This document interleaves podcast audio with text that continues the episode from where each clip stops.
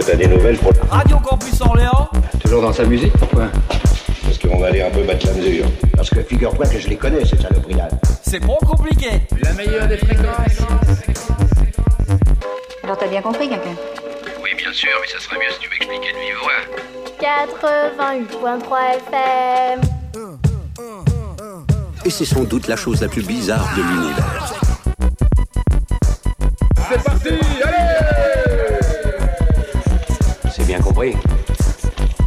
Parce qu'en cas de dislocation, il n'est pas question de demander son chemin à pécor.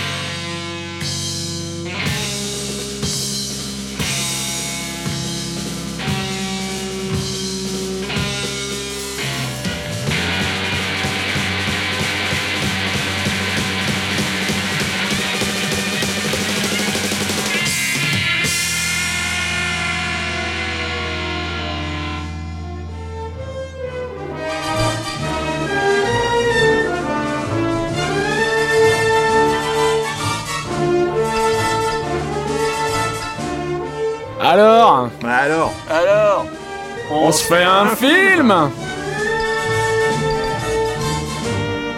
Votre 7 à 8 cinéma, tous les mercredis sur Radio Campus 88.3 FM. Avec nous, venez faire le plein de bobines. Rendez-vous à la prochaine séance.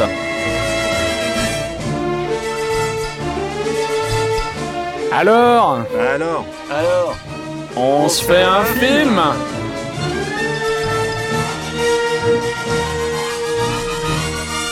Le mercredi, de 19h à 20h sur Radio Campus 88.3 FM. Bonsoir chers auditeurs, vous êtes toujours sur Radio Campus Orléans. Et maintenant c'est euh, l'émission consacrée à l'actualité cinématographique.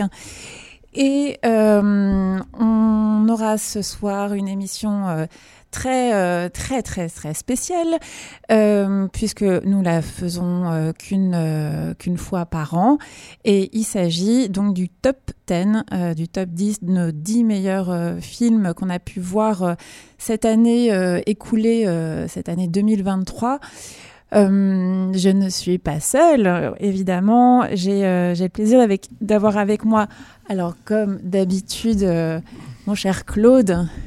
Bonsoir. Bonsoir Claude. Bonsoir à toutes et à tous. Et, euh, et j'ai le. Il est sobre ce soir, Claude. Et oui, nous venons d'entendre la voix de Manu. Eh oui. le grand retour.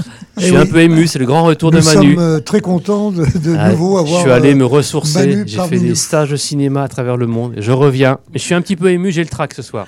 Mais ça fait plaisir de te voir. Tu nous as beaucoup. C'est un peu comme une première fois ce soir. Tu vas voir, ça va revenir euh, très très vite. Ouais, je, je suis un petit peu impressionné par mes, mes, mes collègues là, qui ont vu, ils ont vu plein de films et tout. Ils sont à fond, ils sont, les, ils sont affûtés, je les sens. Mais toi aussi, toi aussi, on le sait. Ah, Tu vas voir. Et on entend aussi une autre voix qu'on n'entend pas suffisamment.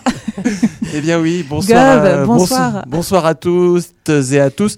Euh, très très très content d'être euh, avec vous euh, ce soir. Voilà, j'ai de moins en moins la, la possibilité d'être euh, là et là j'avais un créneau vraiment pour ce soir pour faire cette, cette ce, ce top 10 qu'on aime tant faire tous les ans et je remercie Céline d'avoir pu faire en sorte que ça se goupille ainsi pour ce soir. Oui, je, re- je remercie, j'en profite, euh, je remercie l'équipe euh, Chip Mido qui normalement fait son émission habituelle euh, de, de 20h à 21h juste après nous et ils ont accepté de nous laisser le créneau pour nous permettre d'avoir cette émission qui va se dérouler sur deux heures. Et oui, vous avez bien entendu, deux heures d'émission autour du, cinéma pour vous dévoiler notre, notre top 10 de 2023. Et eh bien, on peut commencer. Alors, euh, habituellement, j'ai un petit agenda, mais là, j'ai euh, j'ai rien, j'ai rien noté euh, de particulier, sauf si vous, vous avez, si vous voulez dire quelque chose, on Non, peut peut-être peut attaquer. commencer. Parfait. Eh bien, euh, on va, on va le faire euh, chacun de notre tour, euh, comme d'habitude. Eh bien, eh bien, Manu, tu vas commencer pour le. Ah oui. Petite Et- et en plus, information. ouais, ouais. En plus, on a Je le top pour 10 Michel, de ça, oui. Michel. Oui. Alors, qui je ne commence pouvait pas pour être Qui là. est, qui est là sans être là? Voilà. Moi je dis bravo Michel Un parce que quand même c'est fort. C'est l'homme invisible. Michel est près de moi, mais on ne le voit Voilà, pas. il- L'homme invisible. Mais il va peut-être se matérialiser d'ici la fin de l'émission, allez savoir. Alors, Michel a, a placé en numéro 10 Le Retour des Hirondelles de Lee, alors je ne sais pas au niveau de la prononciation, Rui Jun. Et le petit commentaire, c'est l'histoire d'un mariage arrangé entre deux êtres méprisés par leur famille. Entre eux, la timidité fait place à l'affection. Autour d'eux, la vie rurale se désagrège. Je ne sais pas si vous avez retenu ce film, vous connaissez, vous avez vu Non, je me Euh, rappelle si, avoir si, vu si, passer si. ce film, mais je ne l'ai pas vu. Si, si, si, je l'ai bien Ah, retenu. On, Oui. on en reparlera, je pense. On en reparlera. ok. Ok. Et moi, en numéro 10, j'ai vu un petit film français qui s'appelle Cache, qui se déroule à Chartres. Vous avez vu ça? Pas du tout. Pas du tout. C'est un premier film de Jérémy Rosan. Euh, c'est un- un fi- une comédie vraiment très sympathique. Euh, c'est un- une histoire de. de- de, hum, c'est une- un film à la fois social et une comédie, une satire. Euh, c'est re- c'est une espèce de revanche de l'homme du peuple sur, les, sur une famille qui est bien installée, une famille de, qui travaille dans, la, hum, dans, les, euh, dans les parfums euh, à Chartres, euh, avec un, un acteur qui s'appelle Raphaël Connard, que l'on voit beaucoup en ce moment. Je ne sais pas si vous connaissez. Oui, oui, on le voit de, on le voit de plus en plus. Ouais, Euh, donc c'est une espèce d'Ocean's Eleven, mais version Chartres. Donc ça, ça a plein de charme. C'est euh, Enfin voilà, je trouve que c'est- pas un grand grand film, mais pour un premier film, euh, il y a une espèce d'authenticité. De... C'est un film sur les conséquences du libéralisme, sur le déterminisme sociaux, sur les gens bien nés, ceux qui sont un, qui sont un petit peu moins. Et il y y a un côté comme ça, euh, euh, je sais pas, le charme, sûrement de la direction d'acteur. les- C'est c'est vraiment très très agréable à voir et ça se passe tout près de chez nous. Donc voilà, je voulais saluer ce petit euh, ce petit exploit local entre guillemets. Claude. Oui, alors en numéro 10, moi, ce sera ma seule ex aequo. On l'été avait der- dit pas d'ex Claude. hein. Ah, Oui, tu commences Claude- à transgresser Claude les commence. règles. Claude commence. On avait dit l'été dernier, c'est l'été dernier de Catherine Braya, qui m'avait pas, qui m'a beaucoup étonné en ayant une mise en scène aussi maîtrisée.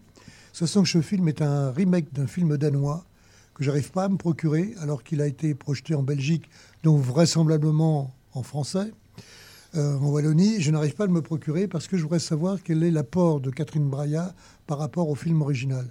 Ce serait intéressant sur le plan cinématographique, parce que c'est un film très maîtrisé. Et le- l'autre ex aequo est un film euh, américain euh, qui s'appelle euh, War Pony, qui est un film d'une.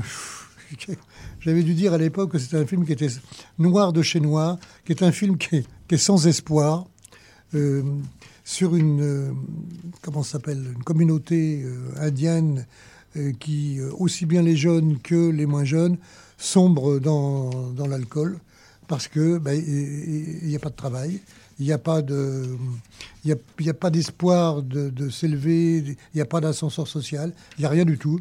Et alors, ce qui, est surtout intéressant dans, dans ce film-là, c'est la, la mise en scène. La mise en scène est quand même assez, euh, bien euh, maîtrisée sur un scénario qui, finalement, est somme toute banal quand on connaît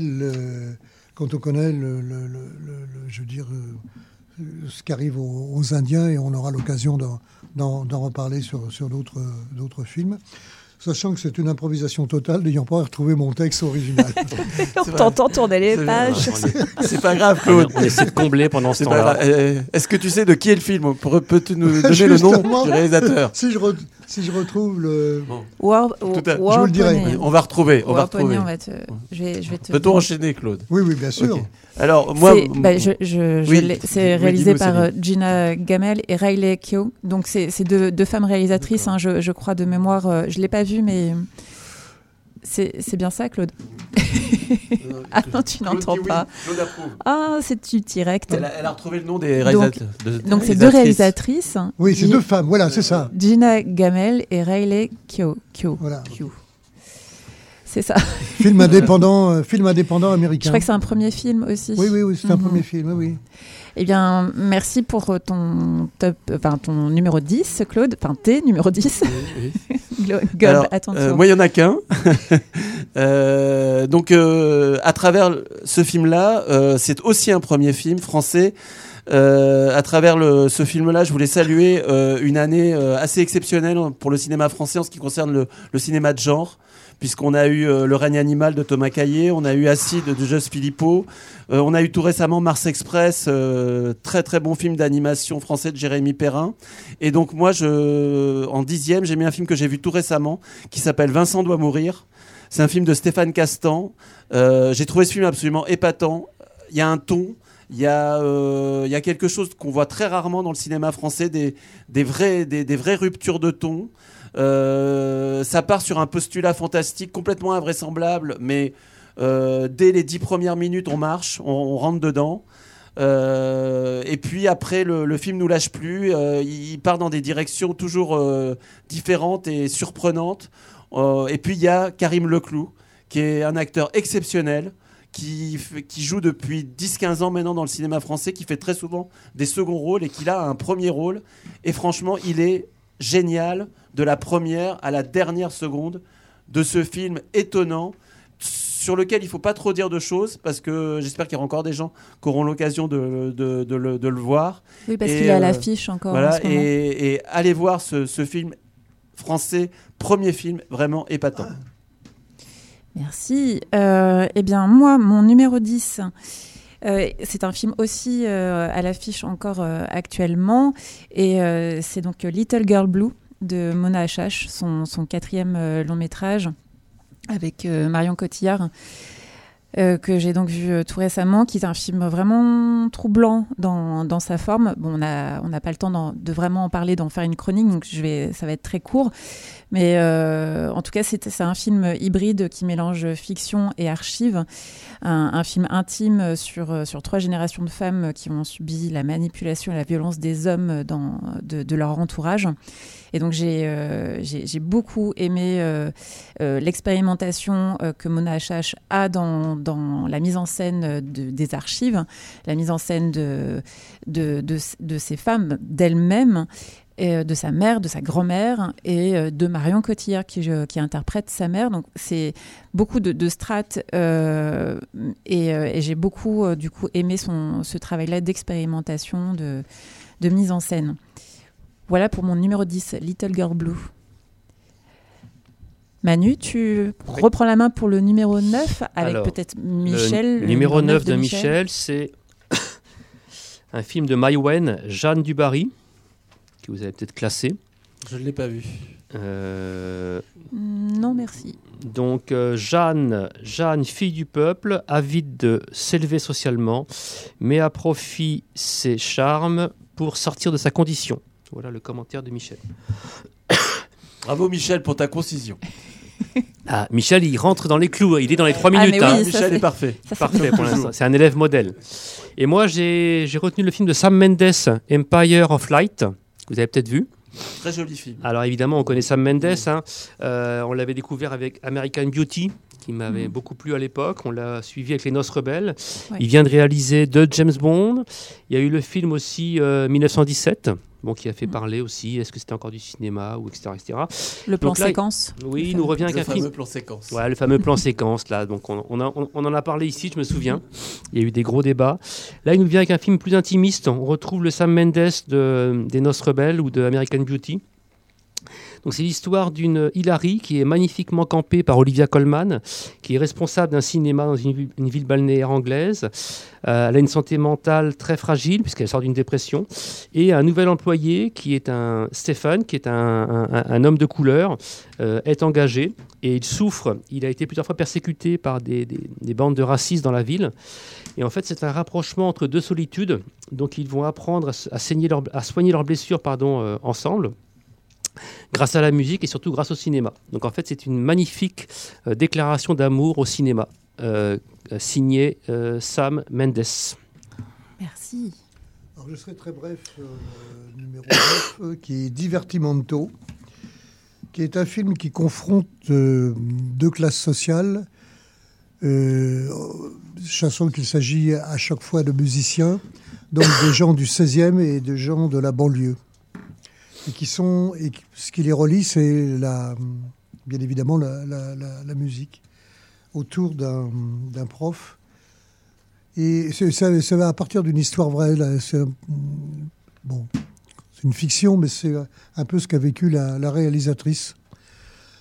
Moi, j'avais trouvé que ce film était, bon, parfois un, peu lisse, mais c'était bien de confronter ces classes. Il y a une, phrase euh, qui- sur les clichés, mais on peut pas y échapper, où les types du 16e vont aller jouer avec les gens de la banlieue.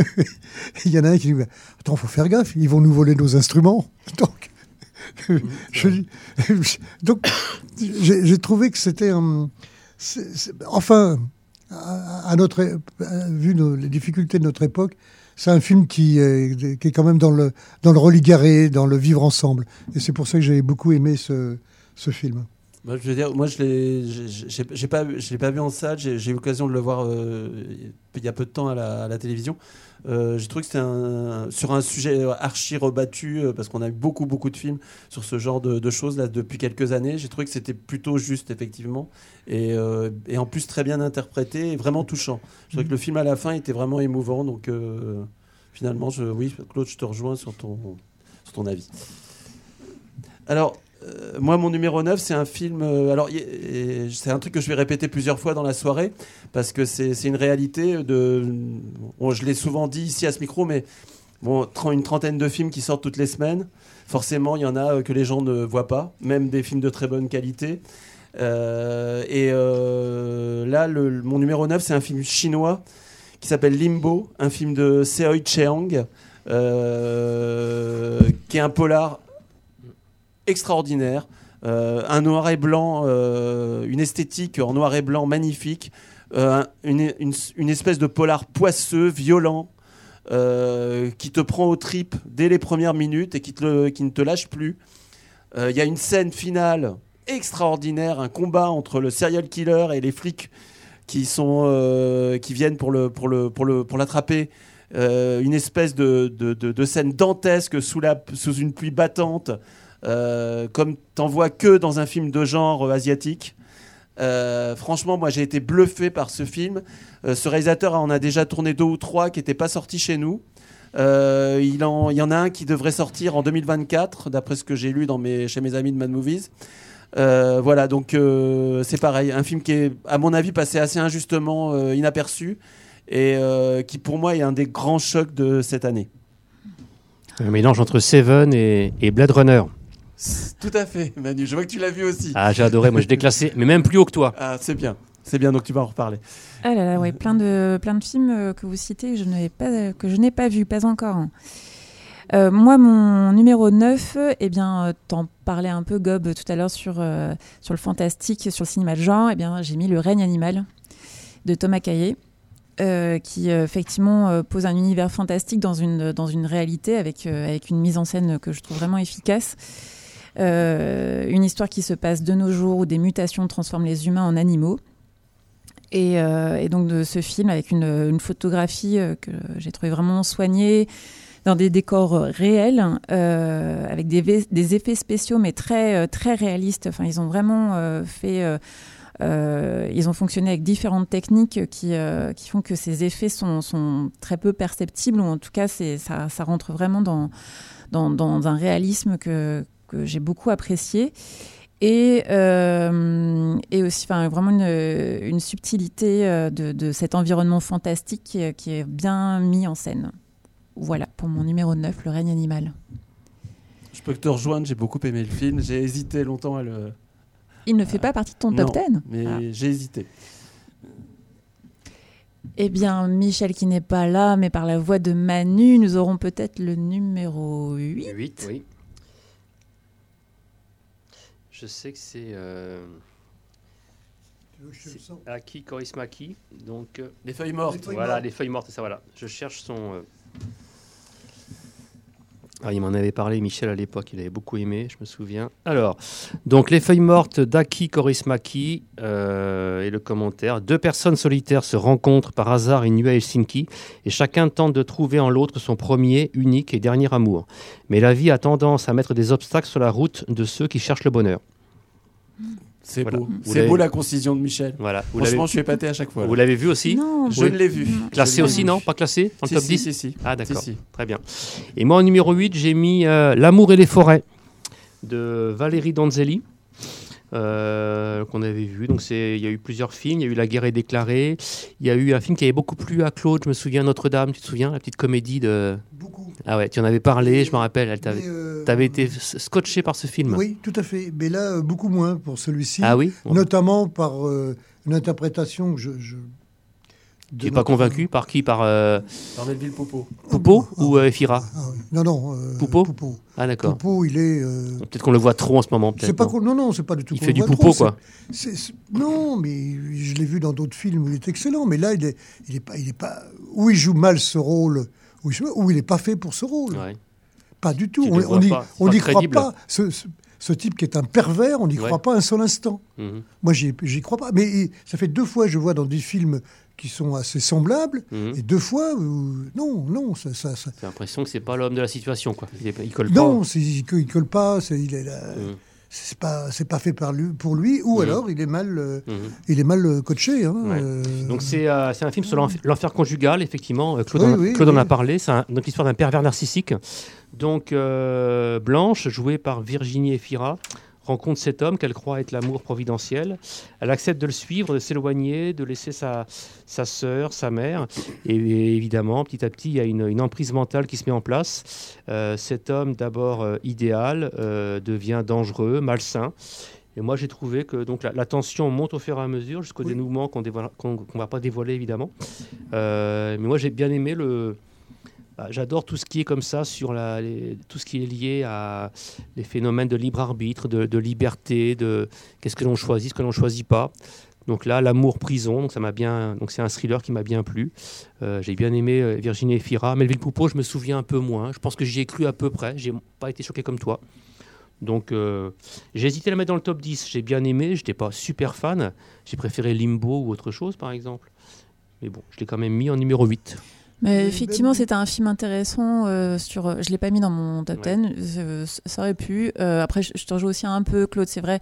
Mais euh, Valérie Donzelli, quand même, arrive à, à faire un film intéressant sur la violence conjugale Ouais, et ça. sur la manipulation. Et, La manipulation, et sur dans la couple. progression. Et euh, puis comment, comment on s'enferme quand on attend quelque chose comme ça? C'est sûr, euh, on, a vu, on, a, on a déjà parlé ensemble d'autres films comme ça, du même style, sur les histoires même comme ça de, même de- de Virginie prison Fira est très limite, elle qui est une excellente actrice. Même là, je l'ai trouvée très limite dans ce Ah oui. rôle. À Bon. toi, Claude. Ton numéro 8. hein. Mon numéro 8, mon numéro 8, eh bien, c'est un film dont on a déjà parlé. Notre ami Aki Kaurismäki, qui, a, qui a quelques phrases célèbres, notamment, c'est pas parce qu'on n'a rien à dire qu'on doit le faire savoir. Et c'est vrai. Et c'est vrai qu'il a dit ça. vrai qu'il a Aki, dit ça. C'est Entre autres. Entre autres. Superbe. Et c'est euh, bien évidemment Les Feuilles Mortes. Bon, c'est une. Moi, je trouve que ce, ce film, c'est une vraie, euh, une vraie poésie. C'est euh, l'amour entre deux êtres qui sont euh, dont, dont le- dont l'espoir n'est pas, j'allais dire, le- leur horizon futur, mais euh, il, il- sait, euh, il sait raconter ça avec euh, à la fois beaucoup, de délicatesse, beaucoup de retenue, beaucoup de, délicatesse, beaucoup de, retenue. Et c'est une mise en scène qui est extrêmement, comme toujours chez Aki Kaurismäki, très dépouillée, très austère, très. Je, je dirais presque qu'il y a une. Tu, tu confirmeras, infirmeras. Il y a une espèce de radicalité dans sa mise en scène. Oui, c'est vrai. J'ai trouvé que ce film-là était, ça devient plus radical et en même temps, ça garde euh, tout, tout son charme. Mais je veux pas en parler parce que j'en vais en reparler. D'accord. Et et- il y a cette poésie. C'est un film qui est très épuré. Et je me demande si, en vieillissant, ce- notre ami Aki Kaurismäki se radicalise pas de plus en plus. C'est la société autour de nous qui se radicalise. et donc lui aussi. Merci, Claude. Gob, ton numéro 8. Alors, euh, mon numéro 8, euh, c'est un film américain de Damien Chazelle qui s'appelle Babylone. Euh, voilà, bon, je pense qu'on va pas refaire le, le débat sur le film. On, on en avait beaucoup parlé euh, et on en avait Mhm. beaucoup parlé ici au micro. Euh, voilà, bon, moi c'est les mêmes les, les mêmes arguments qu'à qu'à l'époque. Pour moi, c'est un film qui ne qui ne fonctionne pas pendant une quarantaine de minutes. Et bah, une bonne partie du film, quoi. Bon, sur, deux, sur trois heures euh, écart. Euh, trop, et, quand même. et après, euh, après, je trouve que le, le film, tout d'un, il se passe quelque chose et le film devient vraiment, euh, vraiment extraordinaire. Il y a des scènes, il y a de nombreuses scènes d'anthologie. Euh, c'est un, et c'est quand même un grand moment de cinéma. Euh, après, oui, Céline, je suis d'accord avec toi. On en avait, on en avait déjà beaucoup parlé. C'est vrai que est-ce qu'on peut considérer comme un très grand film, un film qui euh, qui manque de se, de se ratatiner pendant ces 40 premières minutes? C'est c'est un débat. Euh, c'est un vrai débat. Après, moi, je trouve que les, les deux heures et quelques qui, qui restent sont vraiment géniales. Voilà, donc c'est pour ça qu'il est quand même dans mon, dans mon top 10 et, et que je continue quand même à, à défendre euh, ce film. Voilà. Ouais, moi, il n'y avait pas que les 40 premières minutes. hein. Mais bon, voilà, on n'est pas là pour débattre du film. Moi, mon numéro 8, eh bien, c'est le film de Christopher Nolan, Oppenheimer. euh, que j'ai eu la chance de voir euh, au Rex euh, à, à Paris, et qui est une salle sublime. Et vraiment, si vous avez la possibilité d'aller voir un film là-bas, c'est juste extraordinaire euh, en termes de qualité d'image, euh, de son. euh, et c'est vraiment, c'était vraiment important pour ce film Oppenheimer. qui a été tourné en, IMAX. Il y a une, une pellicule, même en noir et blanc, qui a été créée exprès pour ce film. Et, euh, et en termes de son, euh, je l'avais déjà vu une première fois euh, dans un autre cinéma où c'était catastrophique. Et, de le revoir au, Rex, ça, a été vraiment une grande chance. Un film donc incroyable, un biopic sur Robert Oppenheimer scientifique américain qui a, mené le projet Manhattan pendant la, Seconde Guerre mondiale pour créer la, bombe atomique. Et donc Christopher Nolan se concentre sur l'évolution psychologique de, Oppenheimer et c'est vraiment intéressant de, percevoir les luttes de, pouvoir, l'implication euh, géopolitique des, euh, des armes nucléaires et, euh, et la stratégie politique entre les sciences et la guerre est vraiment, vraiment intéressante dans, ce film. On, retrouve toujours dans, l'écriture de Nolan ce travail de la temporalité qui peut dérouter. Euh, mais, euh, mais qui est vraiment intéressant, un travail de l'image. Donc, comme je l'ai dit, il a, il a créé une, une pellicule IMAX noir et blanc exprès pour, euh, pour ce film. Euh, et puis, et puis euh, aussi, euh, j'ai trouvé une très belle interprétation de, de Lévi Strauss par Robert Downey Jr., euh, que j'ai trouvé vraiment incroyable. Et euh, bon, petit bémol sur la place des femmes. Exactement, j'allais le dire. Je t'attendais, j'étais très déçu. Je- C'est pour ça que je ne l'ai pas classé dans le top 10.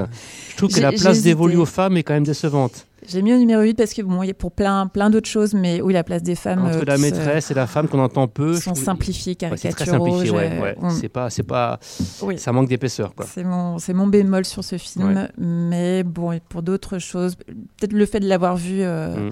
Et l'apparition euh, tardive aussi des scrupules, moi, mais apparemment peut-être que c'est authentique. Je trouve que ces scrupules pacifistes arrivent très tard, quoi. Il sait ce qu'il fait. Ah oui, aussi, oui. C'est curieux. hein. Oui, effectivement. Moi, ça m'a surpris qu'à la oui. fin du film, il y ait toute cette prise de conscience, Mhm. alors qu'en fait, depuis le début, il sait ce qu'on lui demande. Et à la fin, euh, moi, c'est les deux, deux aspects, mais surtout le premier, quoi. Je trouvais que la. Je trouvais que les femmes avaient vraiment un rôle très secondaire. Quoi. Mhm. Et surtout, sa femme n'est pas intervenue appa- apparemment pendant toute la... On lui demande peu son avis. Il est vraiment euh, omniscient, c'est lui qui décide. Il n'y a pas de Mhm. débat à la maison par rapport à ça, tu vois.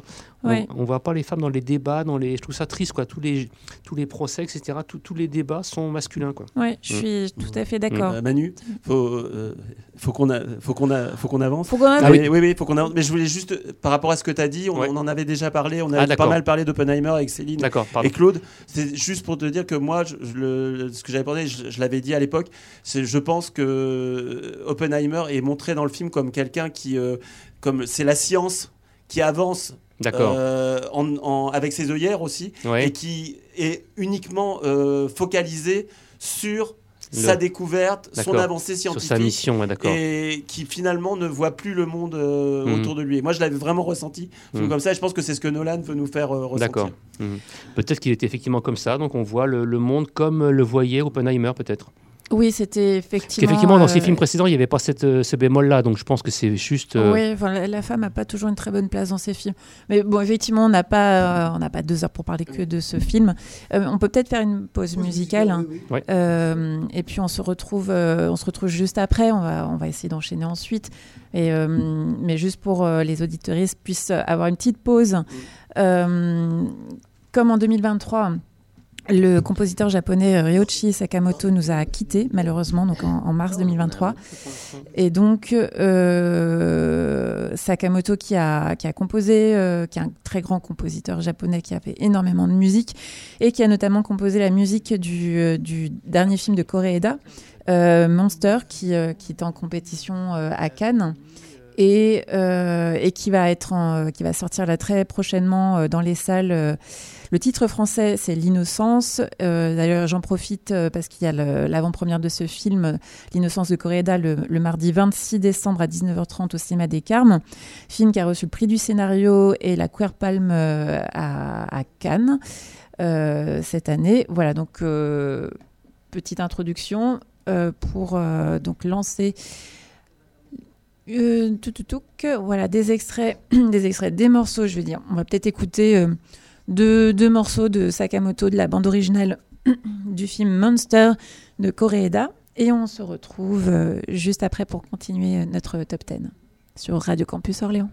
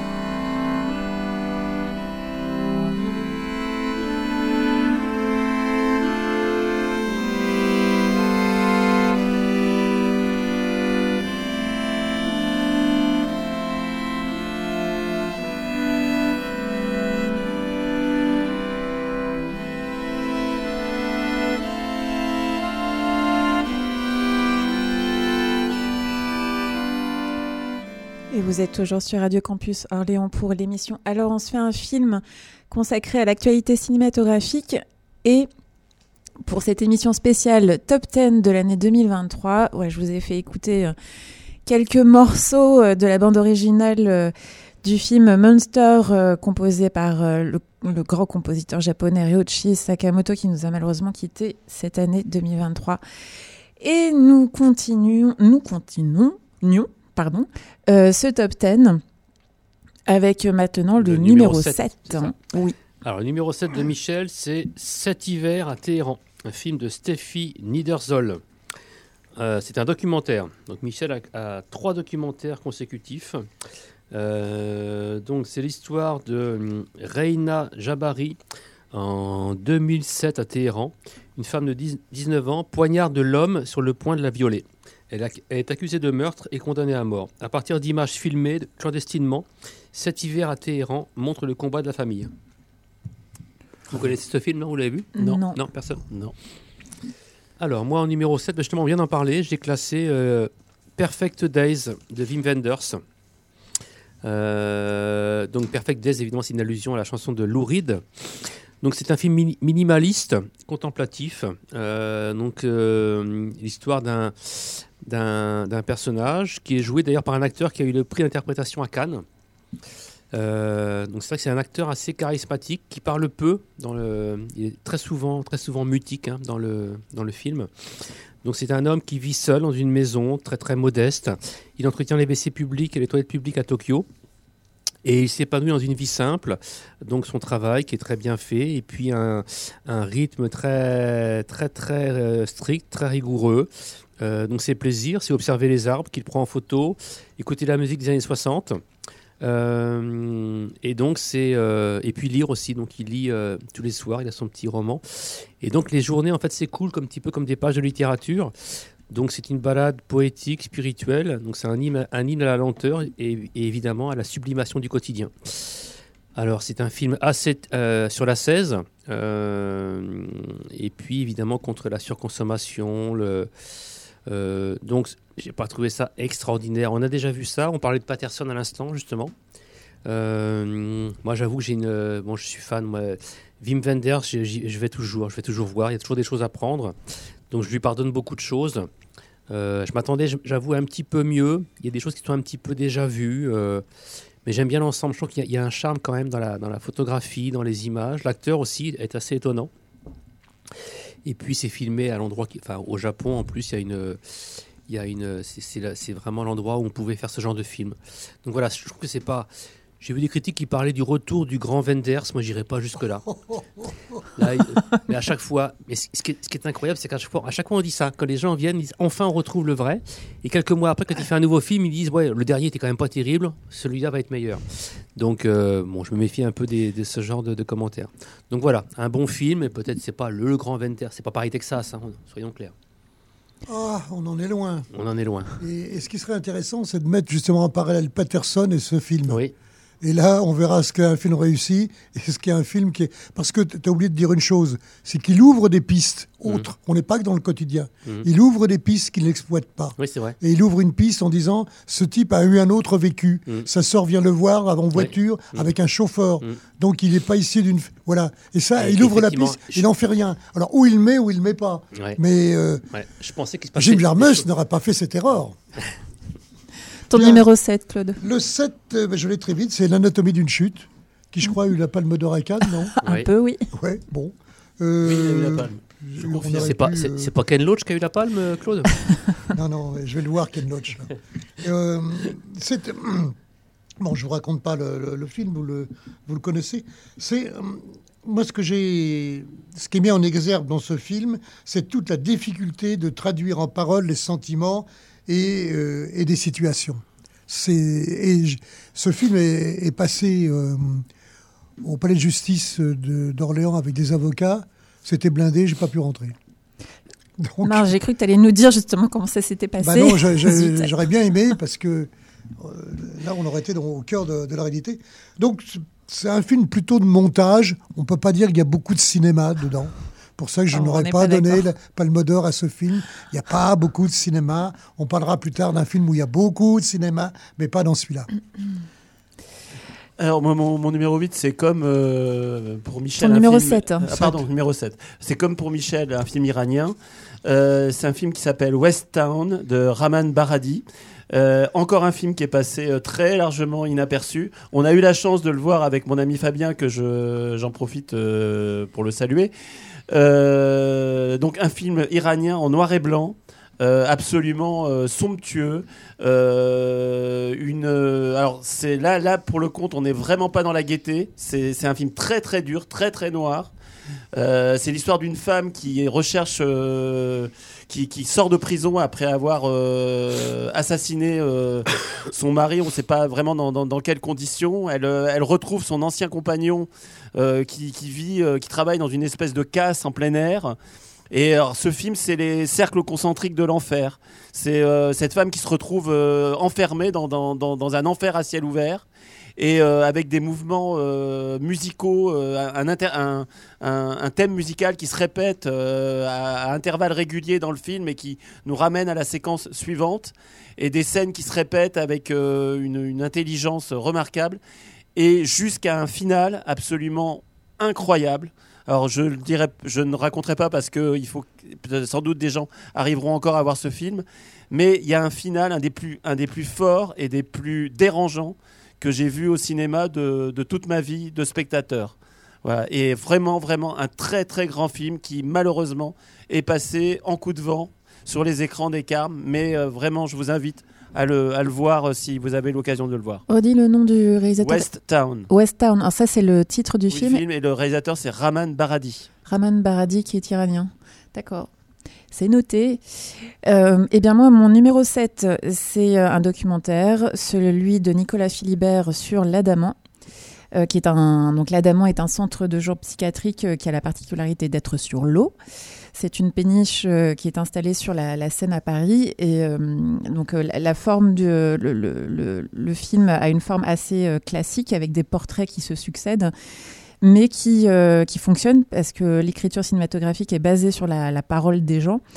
Euh, il n'y a pas de voix off. On, découvre la, vie du lieu et comment il est organisé simplement en regardant et en écoutant euh, la parole de- de ces personnes. Donc un lieu, un lieu vraiment atypique qui, euh, qui résiste contre, contre la déshumanisation de la, de la psychiatrie. Donc c'est un, film que j'ai beaucoup apprécié. Et normalement, c'est un film qui fait partie d'une trilogie euh, et qu'on verra, je pense, prochainement, peut-être en 2024 euh, pour le numéro 2. Voilà mon numéro 7 du top 10. Numéro 6 pour Michel. Euh, numéro 6, c'est de nouveau un documentaire euh, sur euh, la danseuse Pina Bausch. Donc ça s'appelle Pina, tout de façon sobre. C'est de Florian Heinzen euh, Ziob. Donc on sait que Michel est très fan de, danse et surtout de, de Pina Bausch. Donc voilà. Numéro 6. Alors moi le mien a déjà été... Euh, Gob en a déjà très très bien parlé. Donc c'est Limbo que je viens de voir en, VOD euh, avant-hier. j'ai été scotché par ce film. Franchement, j'ai failli le mettre même plus haut. Et en même temps, bah, je considère que c'est vraiment une expérience de cinéma, mais c'est quand même très très très particulier. Donc même si, euh, alors moi j'ai vu ça comme c'est un film nihiliste, c'est euh, c'est une descente aux, en- aux enfers, c'est euh, Ah bah, c'est le- c'est l'enfer à ciel ouvert. hein. Enfer à ciel ouvert, donc, mais le cadre, tu en as très bien parlé, quoi, une espèce de purgatoire, c'est crasseux, c'est détritus, c'est la pluie tout le temps, c'est. Bon, mais il y a un côté répétitif, il y a, donc c'est quelque chose, c'est. Visuellement, c'est magnifique, mais je me suis dit en même temps, c'est quand même dans un. Euh, J'ai hésité à le mettre dans le, dans le- sur le podium, parce que c'est quand même euh, très particulier. On, Oui, je vois ce que tu veux tu dire. vois, ouais. on, on, va, on va pas regarder beaucoup de choses en termes de thème, si tu veux. C'est quand même, c'est quand même, on fait un focus, tu vois. Donc j'ai pensé évidemment à Seven, à Blade Runner. Donc c'est une super expérience de cinéma. Moi j'étais halluciné, franchement. De- J'étais complètement scotché par ce film. Euh, Je suis d'accord avec toi. Moi, pour moi, ça fait partie de ces films hallucinants. Tu vois, tu disais halluciné, mais c'est vrai. Pour moi, il y, a C'est des- il y a quelques films hallucinants Voilà. et on n'en voit pas si souvent. Mais tu vois, on est scotché par. c'est une chance quand même. Voilà, toi, on est scotché par l'image, mais c'est surtout visuel. Mais après, toi, il manque, moi, toi, en, ter- en termes de thème, par rapport à d'autres films, si tu veux, où il y a une réflexion sur l'identité, sur la, la liberté, etc. Il y a beaucoup plus de choses. Et là, bon, c'est quand même. euh, il y a une partie qui vraiment qui nous scotche. C'est surtout visuel, quoi. Où j'ai été quand même comme, comme avec un clip vidéo, quelque chose. J'ai repensé au film de Wong Kar Wai, où toi, où visuellement, tu as envie de te coller à l'écran, quoi. C'est extraordinaire. Claude Claude. Pour le numéro 6 Oui, numéro Eh bien, 6. Le numéro 6, c'est le film de Martin Scorsese, Killer of the Flower Moons, qui est un film. euh, bon. Euh, Maître Scorsese, je dirais, mais bon, il a eu toutes les récompenses, pourquoi pas ici. C'est quand même une mise en scène qui est extrêmement réussie, maîtrisée et distillée. C'est c'est quand même le portrait d'un garçon qu'on prend pour un philanthrope qui veut le bien autour de lui tout début, et on découvre petit à petit d'une façon extrêmement fine. C'est là où il y a une vraie mise en scène, c'est que faut faire des choix. Il y a le scénario, mais il faut faire des choix de scène où on voit que finalement on a affaire à un parfait, à un parfait mafieux, un truand, et qui termine très mal